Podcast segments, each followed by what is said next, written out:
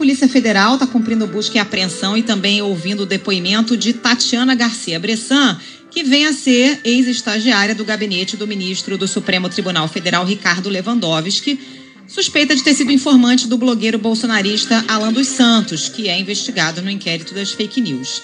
Esse depoimento está acontecendo por ordem do ministro Alexandre de Moraes, que determinou essa medida depois de vir à tona a informação de que a ex-estagiária teria atuado como informante de Alan dos Santos. Segundo a Polícia Federal, o procedimento tem como objetivo investigar crimes praticados mediante a propagação de notícias falsas, denunciações caluniosas, ameaças e infrações que podem configurar calúnia, difamação e injúria contra os membros da Suprema Corte e seus familiares.